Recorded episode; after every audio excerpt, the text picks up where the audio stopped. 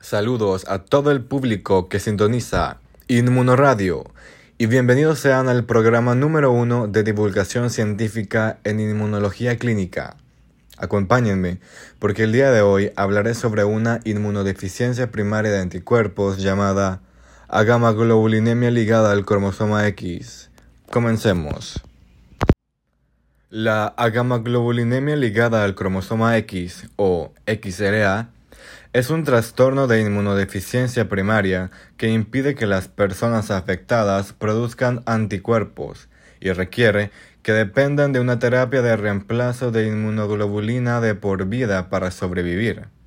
Sin inmunoglobulinas o anticuerpos, los pacientes con XLA se vuelven vulnerables a las infecciones invasivas. La base molecular de la agamaglobulinemia ligada al cromosoma X es una interrupción en el desarrollo de las células B debido a una mutación en la tirosina sinasa de Bruton, ubicada en el brazo largo del cromosoma X, que afecta casi exclusivamente a los hombres. Las personas afectadas heredan un defecto que impide que las células B precursoras en la médula ósea formen linfocitos B circulantes maduros que, de lo contrario, serían capaces de proliferar y diferenciarse en células plasmáticas productoras de anticuerpos en órganos linfoides secundarios, como las amígdalas y los ganglios linfáticos. Esta disfunción da como resultado niveles peligrosamente bajos y clínicamente indetectables de todos los isotipos de inmunoglobulinas en el suero.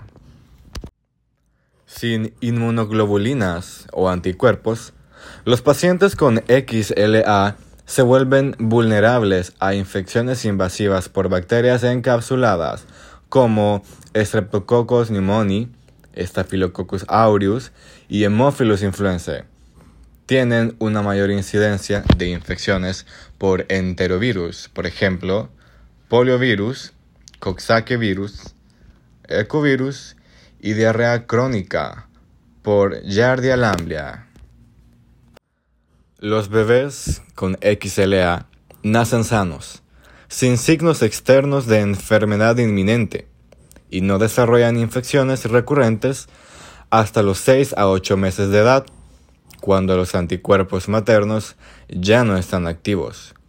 Los pacientes sufren infecciones frecuentes y recurrentes, así como síntomas de desregulación inmunitaria, como autoinmunidad, linfoproliferación, granulomas, enfermedades pulmonares crónicas y susceptibilidad a tumores malignos. Los bebés afectados comienzan a contraer de forma recurrente tos, infecciones nasales como rinitis y o infecciones en los oídos, en la piel, en los senos paranasales y en los pulmones. Las infecciones se deben generalmente a bacterias como los neumococos, los estreptococos y las bacterias Haemophilus. También pueden contraerse infecciones cerebrales de tipo vírico, pero no es habitual. Las amígdalas son muy pequeñas y los ganglios linfáticos no se desarrollan. Debido a lo anterior expuesto, el cuadro clínico característico de los pacientes con XLA serán los signos y síntomas característicos de cada infección que desarrollen. Lamentablemente, no existe un tratamiento curativo para la XLA. Sin embargo, el manejo consiste en prevenir, reducir y tratar las infecciones. El manejo óptimo de pacientes con agamaglobulinemia ligada al cromosoma X incluye 1. Terapia de reemplazo de inmunoglobulina regular, usando infusiones intravenosas o subcutáneas. 2. Uso terapéutico y profiláctico de antibióticos para tratar y prevenir infecciones bacterianas.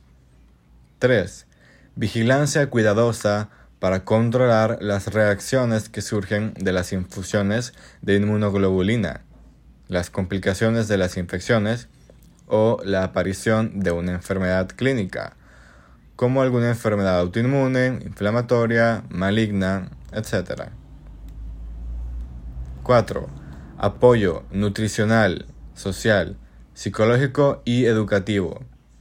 Y 5 Asesoramiento sobre la importancia de recibir todas las vacunas disponibles, excepto aquellas que contienen bacterias o virus vivos, por ejemplo, polio, sarampión, paperas, rubiola, varicela, fiebre amarilla y rotavirus.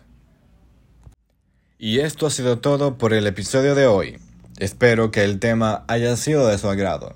Nos vemos en otra ocasión en Inmunoradio, el programa número uno de divulgación científica en inmunología clínica.